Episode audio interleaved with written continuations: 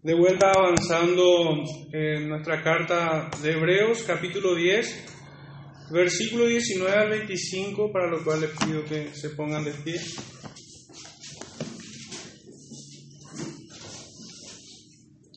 Dice así la palabra del Señor.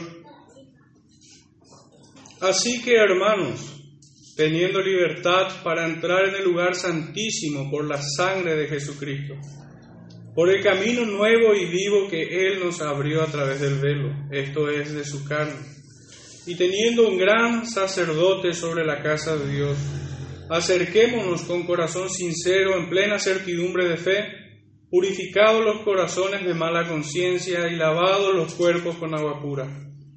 Mantengámonos firmes sin fluctuar la profesión de nuestra esperanza, porque fiel es el que prometió y considerémonos unos a otros para estimularnos al amor y a las buenas obras, no dejando de congregarnos como algunos tienen por costumbre, sino exhortándonos y tanto más cuanto veis que aquel día se acerca. Pueden sentarse hermanos, el Señor bendiga su palabra en el corazón de cada uno de ustedes.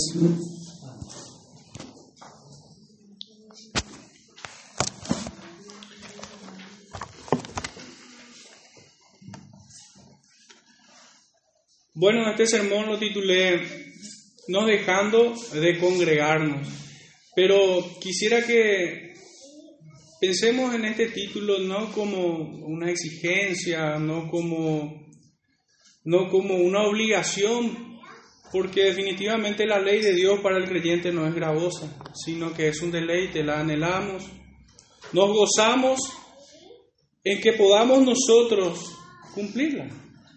Entonces, Veamos entonces este título con deleite, con gozo, con alegría, no dejando de congregarnos.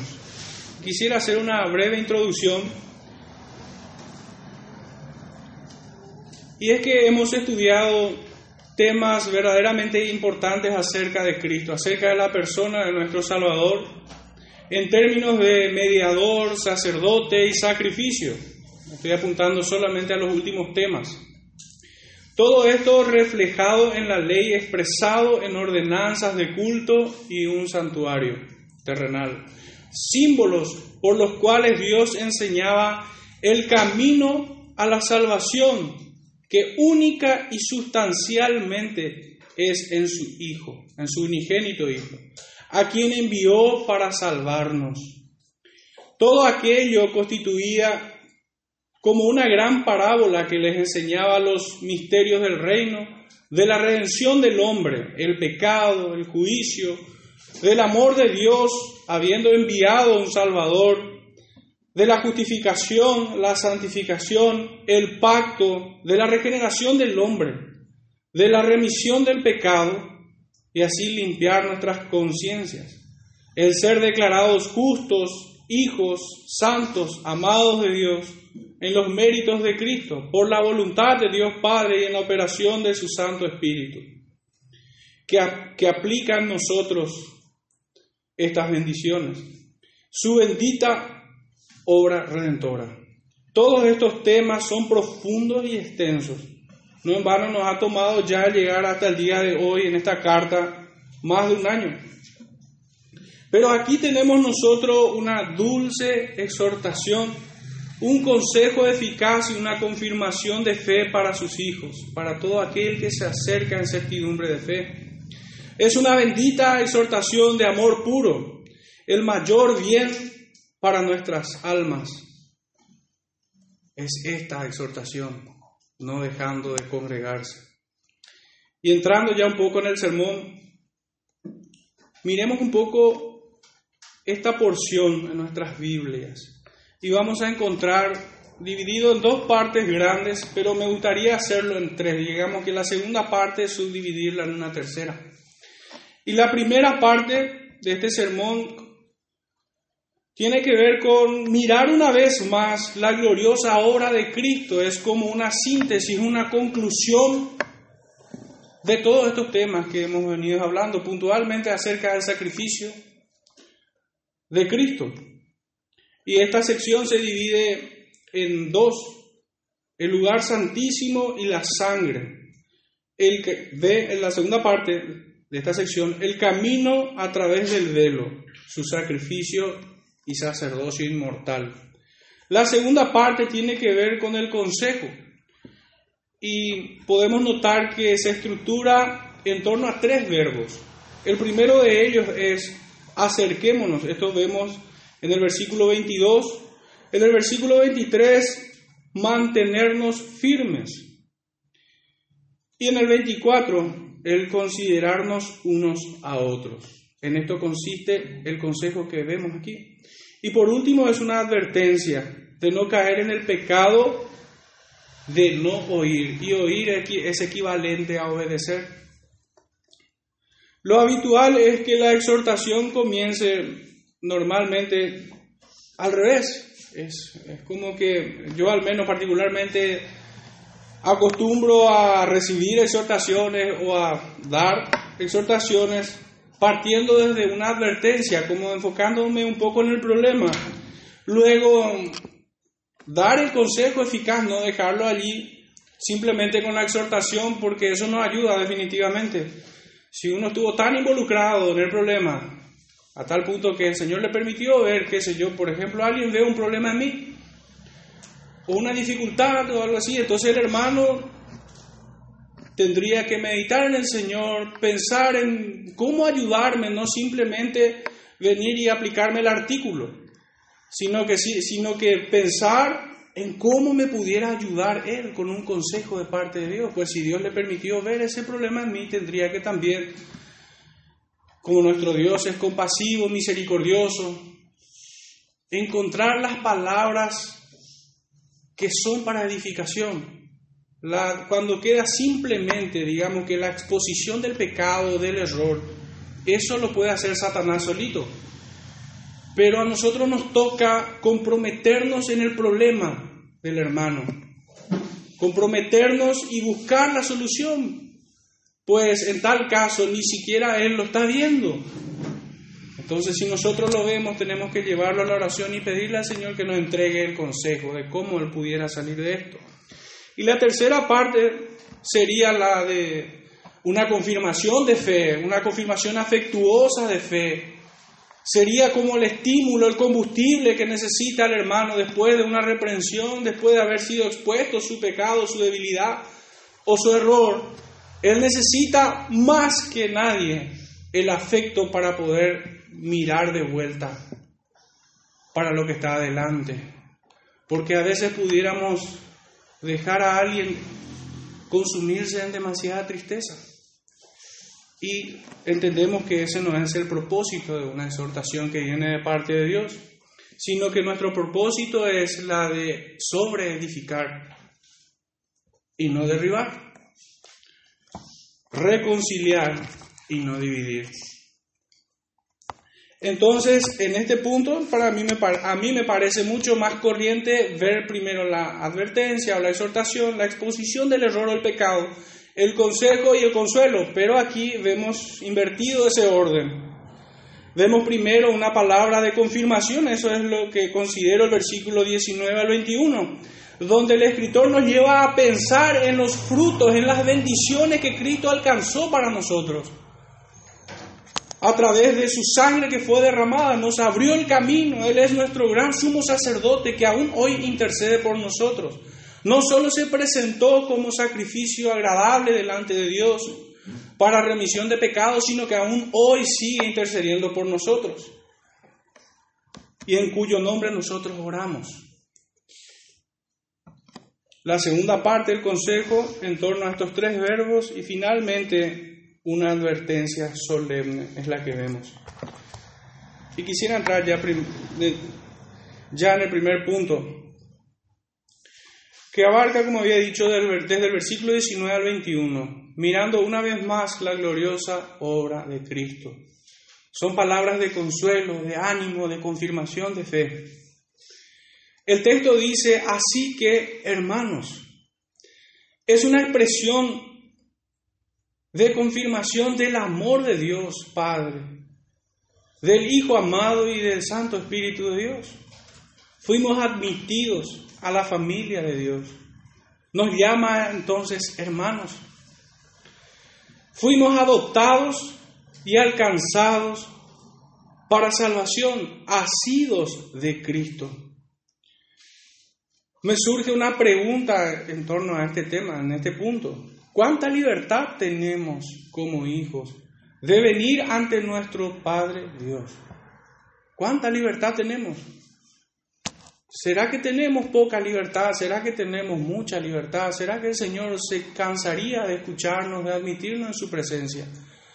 ¿O el camino que Él nos abrió es tan amplio que podemos venir siempre delante de Él? Sería oportuno ver a Dios en este punto como un padre amoroso que busca que su hijo, que espera que su hijo le busque en todo tiempo. Tenemos una libertad inmensa, eterna, así como la distancia del cielo a la tierra es la libertad que nosotros tenemos para acercarnos a Dios. Como sus hijos, esta libertad que tenemos es sin límite. No era así, sin embargo, bajo la ley, todo esto que habíamos estudiado, que termina, termina siendo como una gran parábola para aquellos porque en aquel tiempo solamente un hombre, el sumo sacerdote, pudiera ingresar al lugar santísimo. y solamente una vez al año. Sin embargo, nosotros, todo el pueblo puede acceder a la presencia de Dios. Todos sus hijos, no es que hay un hombre nada más que pudiera venir al Padre y derramar su corazón delante de Él. Pues no hay intermediario entre Dios y el hombre, sino Cristo. Solamente Cristo. Él es el que verdaderamente intercede por nosotros. Y esto es eternamente. Esta libertad no la tenían en aquellos días. Ese es el contraste que nosotros debemos hacer al mirar aquel, aquel culto y aquellas ordenanzas en aquel tabernáculo terrenal es enorme, es que el sacrificio de Cristo es tan inmensamente superior a lo que se hacían en aquel templo. Así también las bendiciones que nosotros alcanzamos en Cristo. Nosotros podemos en todo tiempo, en virtud de esa sangre preciosa, ingresar al lugar santísimo y orar al Padre. El texto también nos dice por el camino, por el camino nuevo y vivo que Él nos abrió a través del velo, esto es de su carne. El camino de santidad que nos lleva a Dios es una persona. Y es bueno entender que Dios no es que nos da como un estado de salvación nada más, como una situación de salvación, no, Dios nos da a una persona para asirnos de Él y en Él alcanzar salvación. Dios nos da una persona y me gustaría que pudieran acompañarme al, al libro del profeta Isaías, versículo 35. Capítulo 35, versículo 8 al 10. Isaías 35, 8 al 10 dice así. Y habrá allí calzada y camino, y será llamado camino de santidad. No pasará inmundo por él, sino que él mismo estará con ellos. El que anduviere en este camino, por torpe que sea, no se extraviará. No habrá allí león ni fiera, ni fiera subirá por él, ni allí se hallará, para que caminen los redimidos y los redimidos de Jehová volverán y vendrán a Sión con alegría, y gozo perpetuo será sobre sus cabezas. Y tendrán gozo y alegría, y huirán la tristeza y el gemido, sino que Él mismo estará con ellos. El camino de santidad, la salvación, es en Cristo. La redención es en Él. Juan 14, 6 bien nos dice, yo soy el camino, la verdad y la vida. Cristo es el camino. Cristo es realmente la sustancia de todo esto que estamos viendo. en el Antiguo Testamento. El camino a la presencia del Dios Altísimo estaba separado en aquellos días por el velo, velo que fue rasgado desde arriba para abajo. Pudiéramos revisar brevemente nuestro libro de Hebreos, capítulo 9, verso 12 donde leemos, y no por sangre de machos cabríos ni de becerros, sino por su propia sangre, entró una vez para siempre en el lugar santísimo, habiendo obtenido eterna redención. Y el texto que encontramos en Mateo 27, versículo 51, dice así, y he aquí el velo del templo se rasgó en dos, de arriba a abajo y la tierra tembló y las rocas se partieron. Lo que para el hombre era imposible, Dios lo hizo.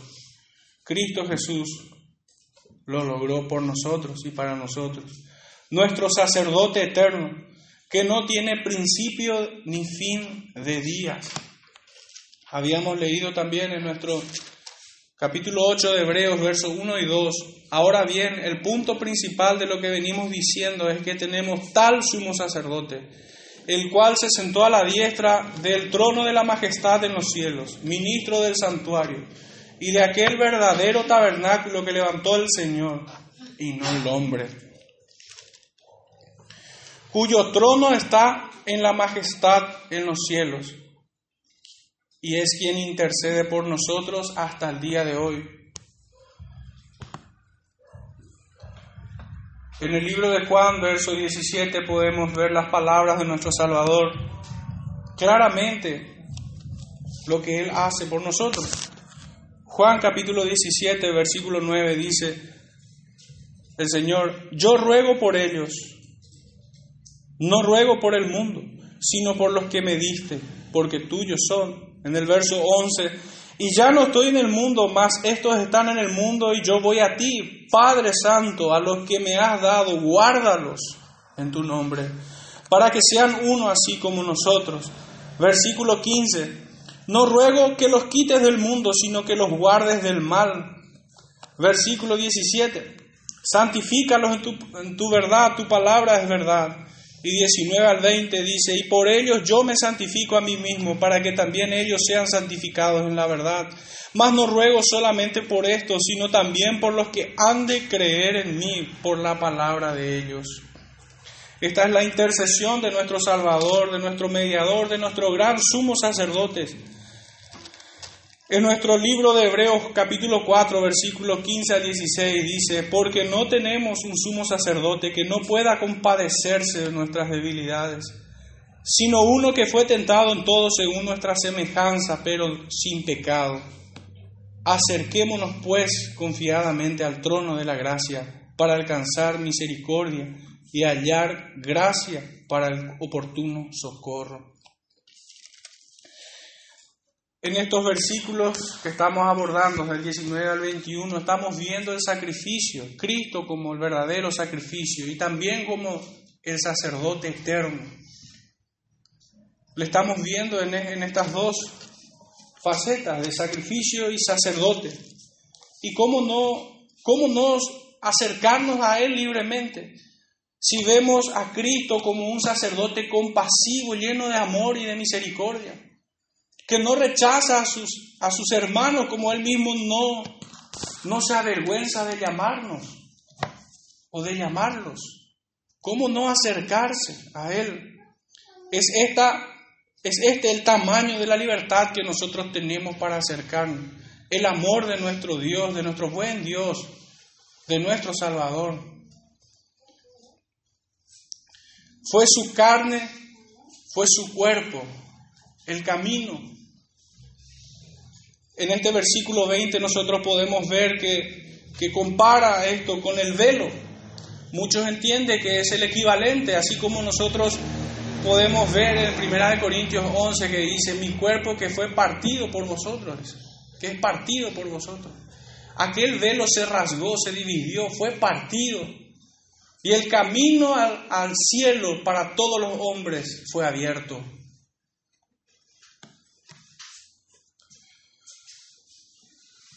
Ya no hay obstáculos para aquellos que le buscan.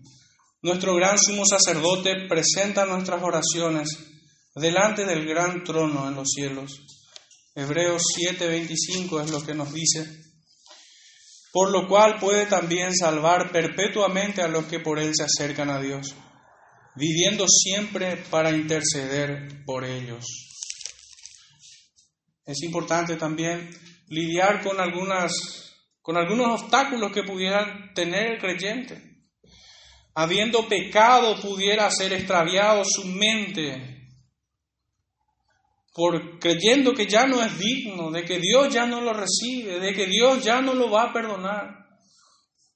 Acabamos de leer de que Dios salva perpetuamente a sus hijos, que intercede por nosotros, que es misericordioso y compasivo. No hay que prestar el oído a semejante engaño, y mucho menos anidarlo en nuestro corazón. Tal cosa es una mentira, mentira del diablo. Dios perdona los pecados de su pueblo. Aquellos que fueron cometidos por nosotros hasta el día de nuestra conversión plena y aquellos pecados que vinieron como tropiezo a nuestras vidas también posterior a ella. Me gusta pensar que el creyente y yo mismo soy torpe cuando peco. Somos torpes cuando pecamos. La torpeza es mejor que la maldad pura, pues hay muchos hombres que pecan deliberadamente hay muchos hombres que ven el perdón de Dios como una ocasión para seguir en sus pecados. Pero el creyente verdadero no lo ve así. Por eso me gusta pensar de que soy torpe cuando peco.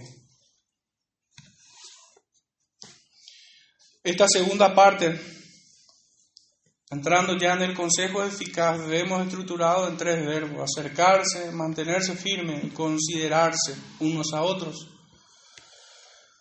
Aquellos que recibieron la gracia de la fe reciben las buenas nuevas de salvación, las asienten como la verdad divina e inerrante de Dios.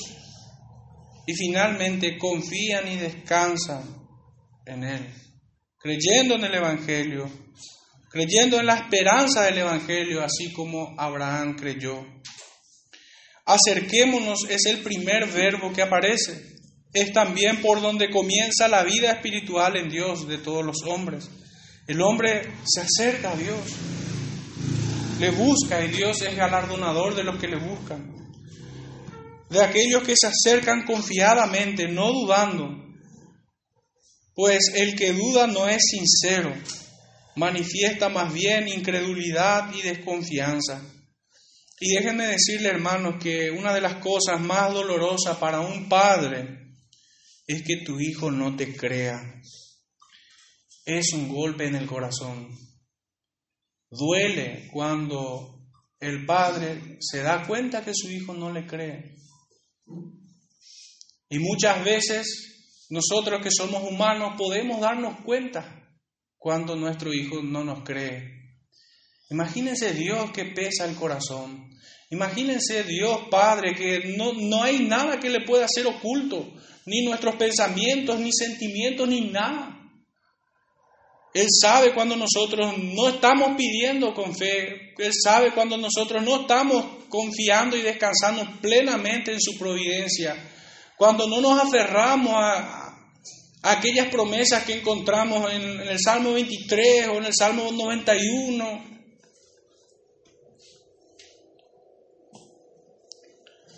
Nosotros tenemos a Jesús como nuestro sacerdote que intercede por nosotros, que nos guarda.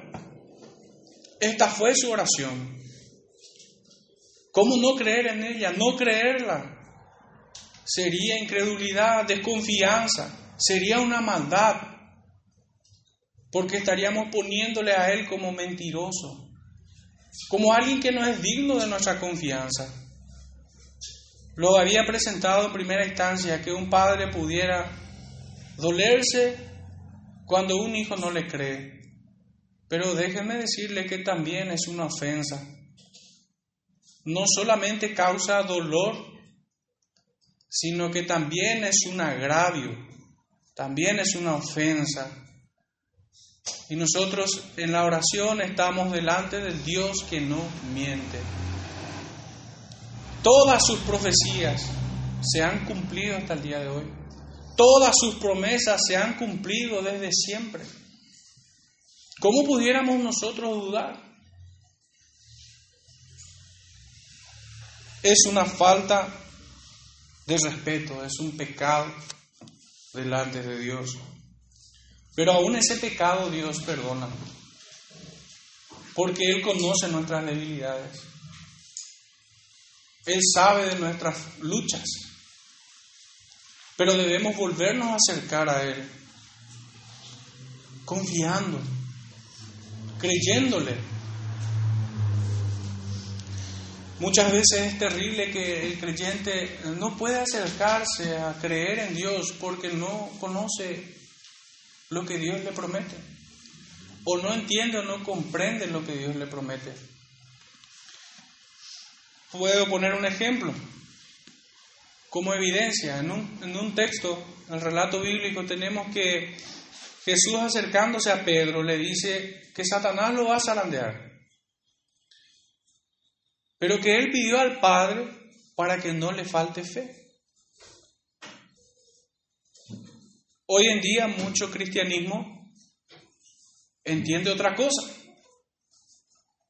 cree de que Dios lo va a quitar de la prueba, de que Dios lo va a quitar de ese momento difícil, cuando la misma promesa sigue siendo igual. Dios promete bienes espirituales a su pueblo. Dios promete frutos de su Santo Espíritu para atravesar el valle de sombra que muchas veces nos toca caminar. Entonces el creyente pide y pide mal. Espera algo que el Señor no prometió. No entiende y no discierne las circunstancias en las cuales está envuelto. Y mucho menos puede darse cuenta del propósito de esto, de por qué Dios permite que el creyente atraviese ciertas circunstancias en su vida. Entonces muchas veces estas circunstancias se extienden más tiempo hasta que se termina entendiendo. Y el Señor nos saca victoriosos de esa prueba. Si pudiéramos mirar ese cuadro bíblico donde vemos a Lázaro lleno de llagas, ¿qué fue lo que él tenía? Tenía el lamido de los perros en sus llagas. Y no tenía más. Pero Él fue al cielo. Él fue al cielo. Él estuvo contento. Fue consolado. No vemos que haya blasfemado, que se haya quejado, que haya reclamado algo que el Señor no le prometió. A él le bastó eso, esperando el momento en el que fuera reunido el cielo.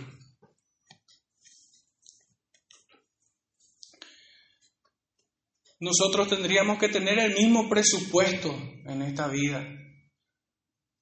Y si el Señor nos añade más que las lamidas de los perros, es gracia sobre gracia. Y más gracia aún porque estoy seguro que nadie está en esa condición. Pero a veces nosotros ponemos el estándar tan alto, o más de lo que debiéramos poner, que cuando recibimos bendiciones no damos gracias, porque creemos que debemos tenerla. Como si Dios está obligado a dárnoslo. Yo al menos no me compararía con Lázaro no creo ser más digno del cielo que Él. Y sin embargo al Señor le plació darme más. ¿Cómo se acercaba Lázaro? ¿Qué se acercaba a pedir?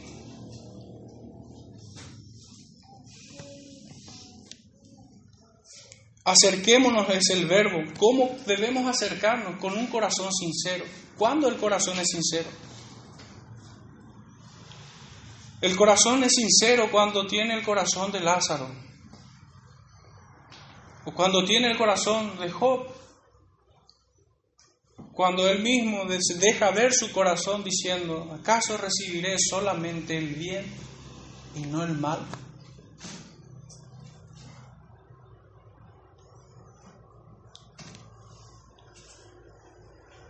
Purificados los corazones de mala conciencia. Nuestra conciencia es mala cuando somos orgullosos, cuando no nos contentamos, cuando tenemos una,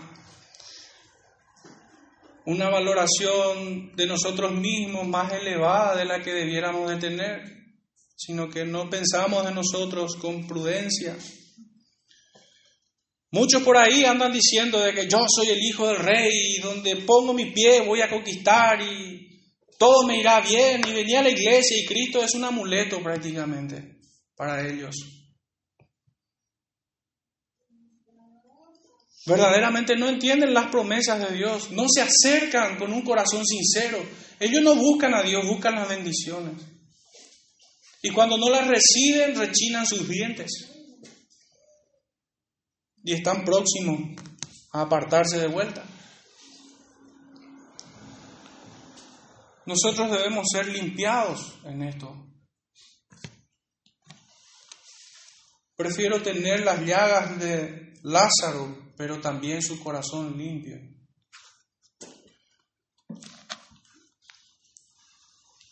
Es por donde empieza entonces nuestra vida espiritual para con Dios acercándonos a Él con un corazón sincero, en plena certidumbre de fe, purificando nuestros corazones de mala conciencia y lavados los cuerpos con agua pura.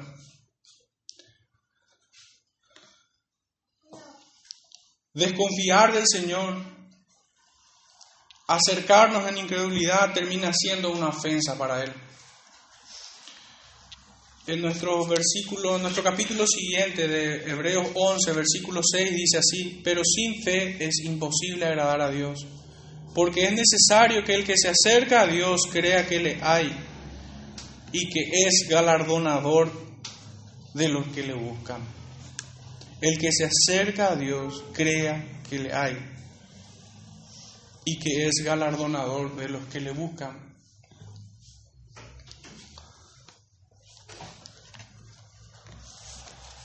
Otro texto que tenemos es el que encontramos como en un contraste en el libro de Santiago. Versículo, capítulo 1, versículos 5 al 7, donde leemos, y si alguno de vosotros tiene falta de sabiduría, pídala a Dios, el cual da a todos abundantemente y sin reproche, y le será dada, pero pida con fe, no dudando nada, porque el que duda es semejante a la onda del mar, que es arrastrada por el viento y echada de una parte a otra. No piense, pues, quien tal haga, que recibirá cosa alguna del Señor. En nuestro libro de Hebreos capítulo 6, verso 11, leemos, pero deseamos que cada uno de vosotros muestre la misma solicitud hasta el fin, para plena certeza de la esperanza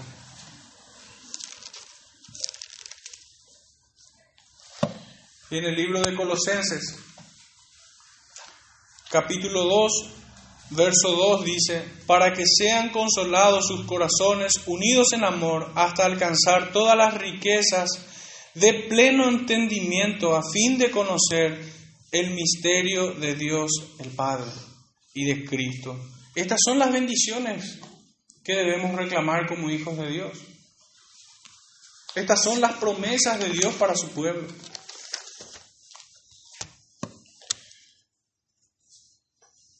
Hay algunos textos que pudieran ilustrarnos mejor o definir mejor algunos términos como lavado los cuerpos con agua pura. Para ello sería importante ir al libro del profeta Ezequiel, capítulo 36, versículo 25. Esparciré sobre vosotros agua limpia y seréis limpiados de todas vuestras inmundicias y de todos vuestros ídolos, ídolos os limpiaré. El siguiente versículo que tenemos que usar para entender esto es el de Primera de Corintios, capítulo 6, verso 11. Y esto erais algunos, mas ya, mas ya habéis sido lavados, ya habéis sido santificados, ya habéis sido justificados en el nombre del Señor Jesús y por el Espíritu de nuestro Dios. Dice aquí puntualmente, mas ya habéis sido lavados por la operación del Santo Espíritu de Dios en el nombre de nuestro Señor Jesucristo. En segunda de Corintios capítulo 7 también tenemos el mismo tema, versículo 1.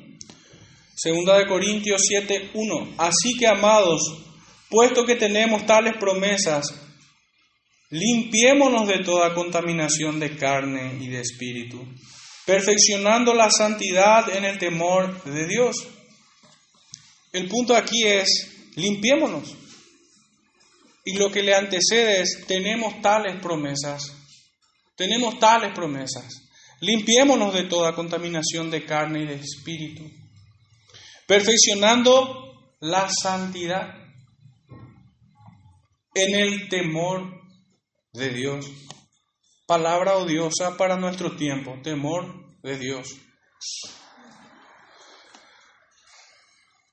Pero sin embargo es preciosa para nosotros. La siguiente frase es, o el siguiente verbo en el cual debemos prestar atención es mantengámonos firmes. Y el libro de Corintios nos ilustra perfectamente esto. Primera de Corintios capítulo 15, versículo 1 al 3. Dice, además os declaro, hermanos, el Evangelio que os he predicado, el cual también recibisteis, en el cual también perseveráis, por el cual asimismo, si retenéis la palabra que os he predicado, sois salvos, si no creísteis en vanos. ¿Cómo podemos nosotros mantenernos firmes sin fluctuar la profesión de nuestra esperanza? Porque fiel es el que prometió. El apóstol Pablo nos habla de una declaración que él nos ha hecho, el Evangelio que nos ha sido predicado. ¿Y qué debemos nosotros hacer con ese Evangelio? ¿Qué debemos nosotros hacer ahí de vuelta tres verbos aquí? Recibir, perseverar y retener. Son los tres verbos que nosotros debemos experimentar en nuestra vida espiritual al recibir la palabra. En este mundo hay mucha gente que recibe la palabra y si pudiéramos considerarla como algún tipo de fe, sería un tipo de fe bastante indiferente hacia Dios. Pues solamente la escucha con la misma reverencia y con, el misma, con la misma seriedad que el mundo lee un horóscopo. Después están otras personas que leen, reciben y perseveran por un tiempo en ella. Hasta que consiguen lo que quieren, hasta que o, bien se dan cuenta de que al parecer no van a conseguir nada con esto, fracasan, pelean en sus propias fuerzas. Perseveran por un tiempo, pero después lo abandonan, lo sueltan, lo menosprecian, o negocian, o están eternamente hasta el día de su muerte con el Evangelio, perseverando en algunas cuestiones, pero en, en otras cosas negocian con la verdad. No, hasta aquí nomás, en esto ya no. Tristemente he escuchado a gente que me han dicho de que, bueno, es, ella es creyente, pero que su marido es bebedor, entonces ella bebe con él. Ella negocia con él. En muchas cosas va a la iglesia, persevera allí. Da sus ofrendas, persevera en esto. Hasta probablemente tiene sus devocionales. Pero negocia con su marido el pecado del alcoholismo. Esto es terrible. Es una forma de perseverar, pero no, de manera legítima. No termina reteniendo el Evangelio, sino que termina acarreando gran pérdida para su vida. El último verbo es el definitivo, retener la palabra. Retener la palabra. Y pensemos por un momento en una imagen de que te quieren arrebatar la palabra de Dios y con tu vida la retienes, no negociando nada. En esta tarde me habían leído una frase realmente que me, impresionó, me impactó. No recuerdo bien el nombre, no sé si José me pudiera recordar, pero la frase de, no me voy a olvidar nunca. Y es de que si el mundo está en contra de la verdad, yo estoy en contra del mundo. Creo que fue Atanasio. Atanasio. Es una frase realmente que muestra el carácter, muestra la confianza que debe tener el creyente. Y si quisiéramos nosotros fundamentar esto bíblicamente, y es que Dios no nos da espíritu de cobardía. No somos de los que retroceden, pues esto no agradará a mi alma. Los hijos de Dios no retroceden, sino que retienen hasta el día de Cristo su fe. Como dice aquí en el texto,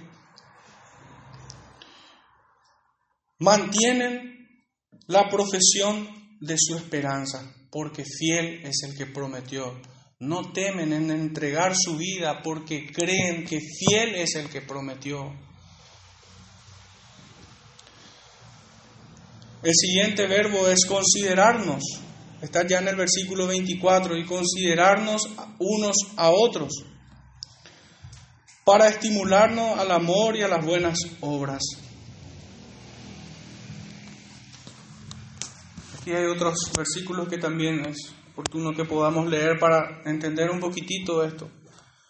Me gusta definir las, los verbos, los conceptos, las definiciones a través de la escritura misma. La Biblia define sus términos. Y el primero de ellos es el, el Primera Tesalonicenses capítulo 5, versículo 11. Por lo cual, animaos unos a otros y edificaos unos a otros así como lo hacéis. Y ahí da una cita de, de, cosas que el creyente debe hacer, como por ejemplo reconocer a los que trabajan, tener mucha estima por amor de su obra,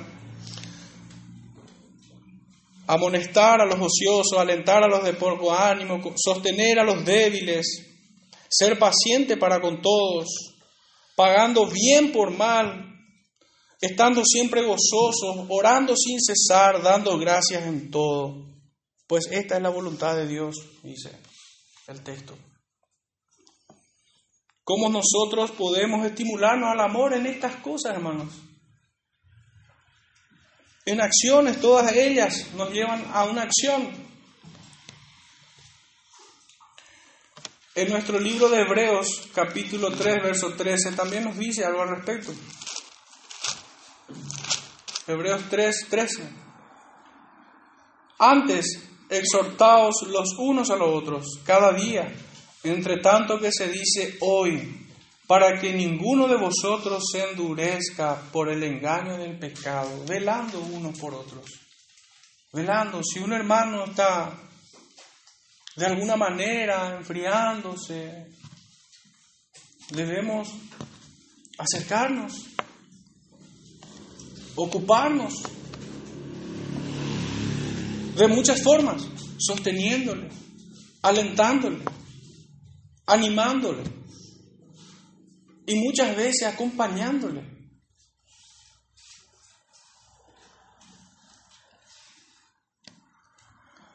La presencia silenciosa de un hermano amoroso es mucho más útil que el plagueo de un impío odioso.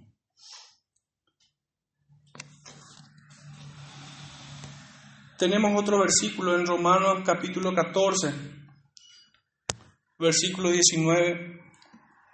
Así que sigamos lo que contribuye a la paz y a la mutua edificación. Esto es mucho más genérico, pero sin embargo es bastante específico en los objetivos que busca. Aquello que contribuya a la paz. y a la mutua edificación. Es genérico en todas las cosas que nosotros podemos hacer, pero es específico en cuanto al objetivo que busca. Paz y sobre edificación mutua. Un último texto referente a considerarnos unos a otros para estimularnos en el amor es el que está en Colosenses capítulo 3, versículo 16. La palabra de Cristo more en abundancia en vosotros, enseñándoos y exhortándoos unos a otros en toda sabiduría, cantando con gracia en vuestros corazones al Señor con salmos e himnos y cánticos espirituales. Y todo lo que hacéis, sea de palabra o de hecho, hacedlo todo en el nombre del Señor Jesús, dando gracias a Dios Padre por medio de Él. Hermanos, entonces nosotros tenemos ejemplos bastante claros de cómo podemos estimularnos unos a otros, considerarnos unos a otros para estimularnos al amor y a las buenas obras. La indiferencia sería el contraste de todo esto. La indiferencia sería una maldad terrible. Sería no amar al hermano por quien Cristo murió. El, ser indiferente a las debilidades del hermano, el ser indiferente a las tribulaciones que está pasando, es un contrasentido total a lo que este versículo nos está diciendo. En primera instancia nosotros entonces debemos acercarnos a Dios con un corazón sincero.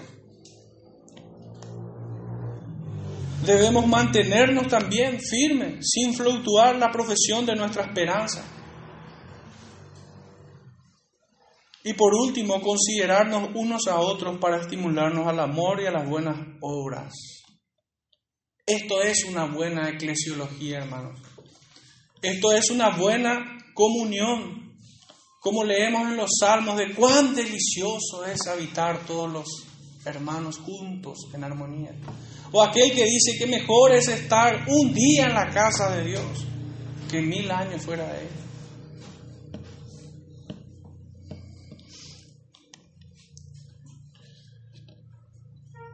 Por último, y ya entrando en la advertencia solemne, como habíamos dicho, esto está invertido para, para mi forma de, de ver la cosa, las cosas. Dice el versículo 25, no dejando de congregarnos como algunos tienen por costumbre, sino exhortándonos y tanto más cuanto veis que aquel día se acerca.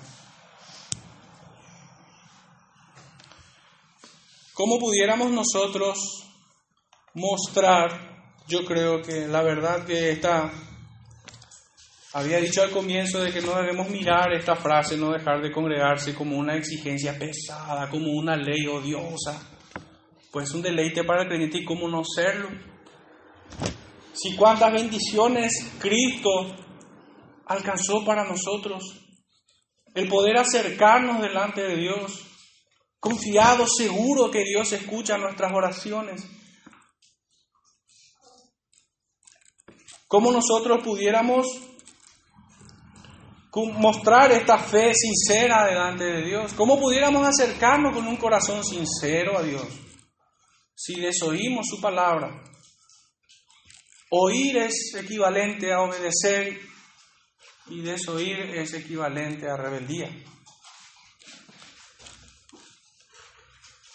¿Cómo pudiéramos mantenernos firmes sin fluctuar si no estamos en comunión?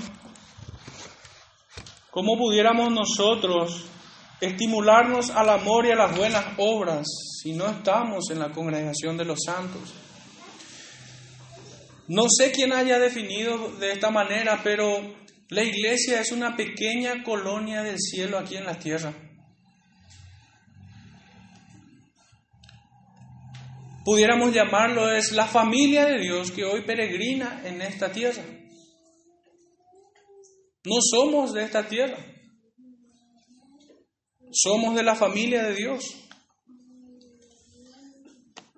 Y en toda familia cuando un integrante se aparta hay dolor, pero hay desventura también para, para ese hermano que se aleja. Finalmente la desobediencia es una evidencia muy terrible y peligrosa. Cuando leemos aquí no dejando de congregarnos, como algunos tienen por costumbre, debemos un poco situarnos en el contexto de aquellos días. Y es que en aquellos días muchos judíos abandonaban las sinagogas para inclinarse ante los ídolos. De hecho que es un pecado frecuente, frecuentemente denunciado en el Antiguo Testamento, de que los judíos iban en pos de los ídolos. Y en tiempos de la iglesia primitiva, aquí en tiempos apostólicos, esta práctica continuaba. Muchos judíos dejaban de congregarse en sus sinagogas e iban en pos de sus ídolos. Esta iglesia que, que estaba en la dispersión, que huía de la persecución de Roma y de los fariseos, estaban atravesando tierras paganas llena, saturada de idolatría. No sé si tanto como hoy lo tenemos, pero había mucha. Y estos hermanos estaban expuestos a desviarse, al desatender esta bendición que tienen, no quiero decir la obligación, esta bendición de acercarse a la iglesia, acercarse a la congregación. Es un lugar fuerte, es un refugio, es, una cueva. Así como aquella cueva que encontró David para refugiarse de, de aquellos que le perseguían. La congregación también podemos equipararla como una pequeña arca en medio de todo este mundanal ruido.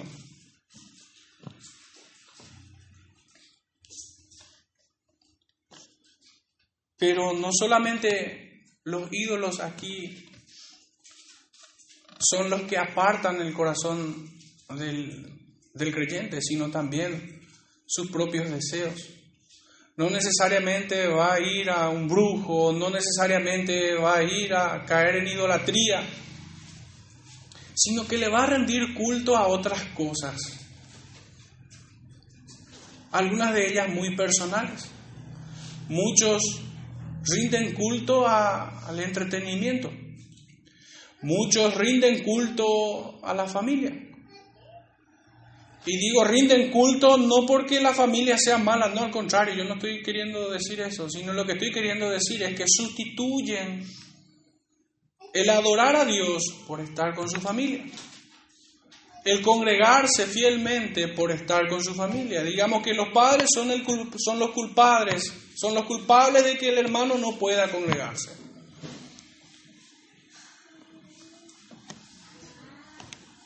Otros tienen otro tipo de culto, vicios. ¿Cuántos hermanos hoy nosotros no conocemos? ¿Cuántos se han alejado del cristianismo y hoy están perdidos en vicios? o algunos cultos son un poquitito más moralistas, como por ejemplo el trabajo.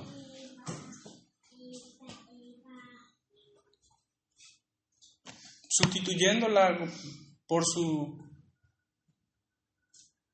responsabilidad de congregarse.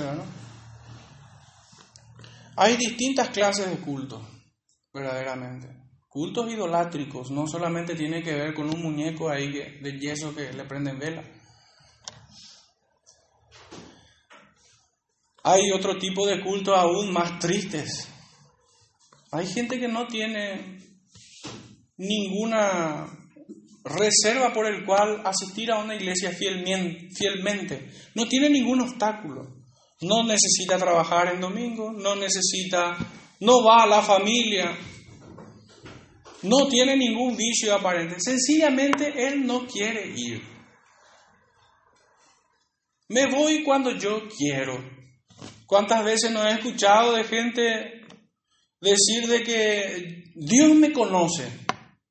O yo tengo un trato con Dios, yo tengo un pacto con Dios.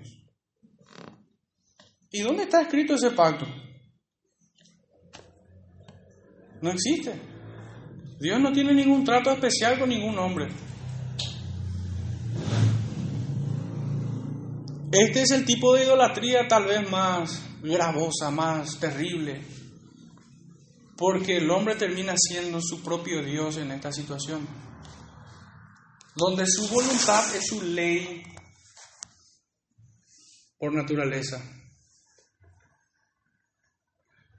Pero hermanos, nosotros debemos mirar esto como, como una hermosa bendición. No dejar de congregarse es una hermosa exhortación. Debe ser algo que nos aliente, que nos llene de esperanza.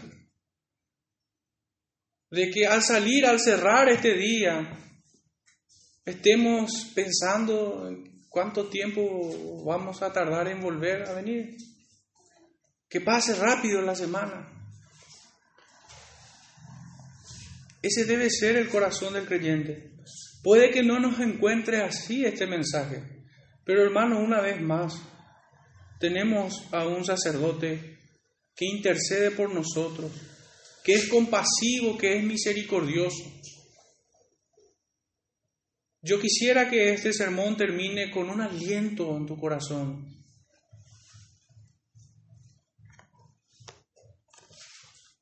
Quisiera que salgas confiado en que Dios puede ayudarte en tus dificultades. De que Dios no te ha desechado jamás. Él salva perpetuamente a los que llama. No los abandona. Y nosotros tenemos libre acceso al lugar santísimo en los méritos de nuestro Salvador. Oremos hermanos. Padre Santo, gracias Padre por tus bendiciones para con nosotros. Gracias Señor por Cristo y por esta salvación a la cual estamos asidos a Él.